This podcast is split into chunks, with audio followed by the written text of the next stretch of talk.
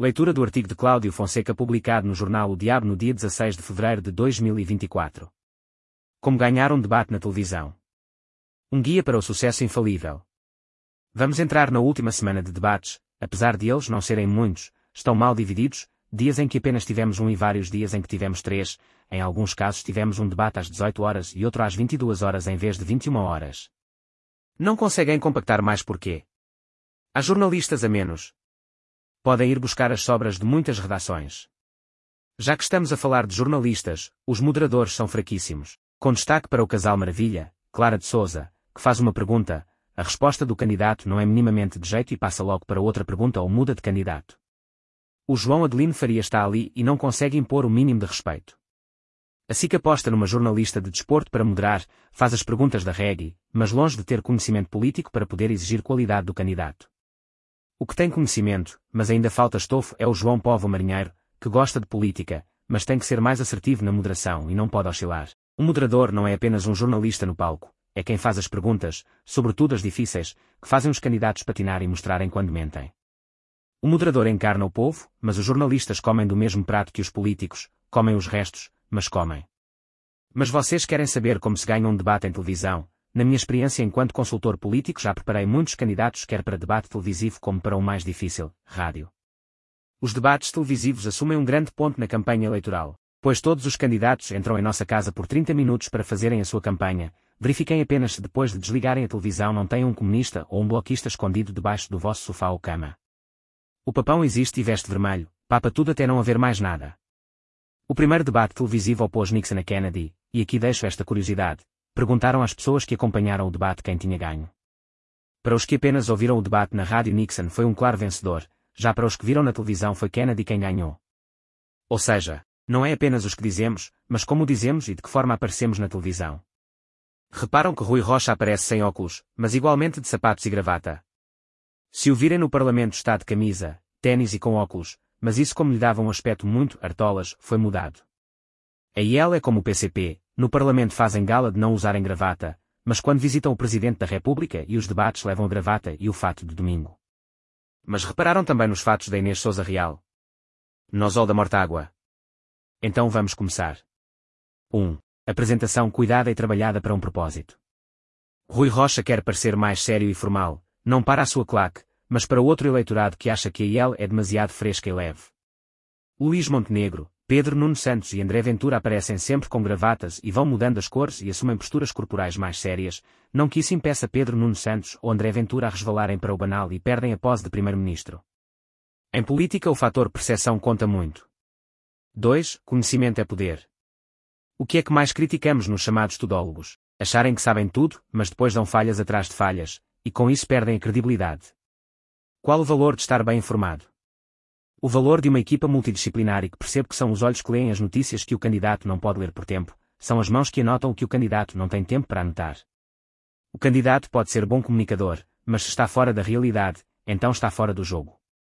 Então vamos ter as melhores notas, e mais que isso demonstrar que as temos, dar exemplos semelhantes mas diversos nas várias temáticas, e dispor algumas folhas. Recortes de notícias e gráficos em cima da mesa, mostrar que temos um arsenal e que não vale a pena querer contrariar o que estamos a dizer, por uma razão muito simples, contra factos e a realidade não há argumentos. 3. Jogar bem póquer. O espelho devolve aquilo que damos. Quando um tenista não tem parceiro para jogar, tem que jogar com a parede, porque a parede se lhe dermos uma boa bola, boa ela devolve, o mesmo para uma péssima bola enviada. Lei do retorno aplicada. Temos que dominar cada músculo do nosso corpo. Caso contrário parece-nos o Alexandre Monteiro com as suas histórias das microexpressões, e é chato, porque somos políticos e o público está sempre contra nós, este deve ser o mindset, e a claque não é sincera a apontar falhas. Então vamos debater com o espelho, para vermos que cara fazemos se estamos felizes, e qual a nossa cara quando somos confrontados, que pode ser mal interpretada. Alguém acha que aqueles sorrisos da Mortágua são genuínos? Ninguém, sem ser a claque.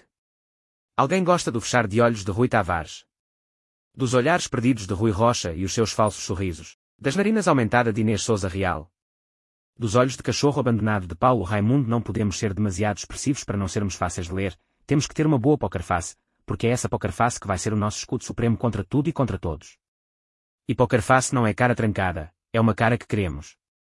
Se nós não mexemos um músculo ao que nos é dito e atirado, então estamos na perfeita posse de nós e do debate. Aplicando isto estamos mais próximos de sair do debate a dançar de vitória, já agora ao som de Poker Face de Lady Gaga. 4. O adversário é a ovelha do curral. O debate não é apenas fazer as nossas ideias vencerem, é colocar o outro no seu lugar, de miserável e perdedor, a história faz de vencedores e de vencidos. Aqueles que amam debates políticos lembram-se da frase de José Sócrates a Francisco ou centésimos de segundo antes do debate iniciar a propósito de uns supostos sapatos bonitos e que deviam de ser caros, e Louçã apressa-se a escondê-los. Uma clara provocação da hipocrisia burguesa. Quantos de nós não perdemos a nossa alma na festa a partir do momento que nos sujamos? Ficamos logo inibidos. Então por que não vamos inibir o nosso adversário? Puf, ficou sem pólvora. Basta apontar que tem algo nos dentes ou boca, uma suposta nódoa que tem de ser tapada, o resto é deixar o subconsciente adversário trabalhar, porque o subconsciente do político trabalha para ele ser perfeito, se a perfeição não foi conseguida, vocês já sabem. 5. Montar uma narrativa que impacte o eleitorado. E não, deixem a vossa avó sossegada. Mas o Rui Rocha encontrou a sua narrativa simples de que com a sua proposta de IRS, alguém que ganha 1.800 euros brutos no final do ano traz para casa 2.000 euros. Simples e eficaz. Fica, é um exemplo palpável. Então vamos falar de números, mas com metáforas, porque isso as pessoas fixam e reproduzem, ao contrário de falar de percentagens e de mil milhões de dinheiro. No fundo é empatizar e tratar da realidade.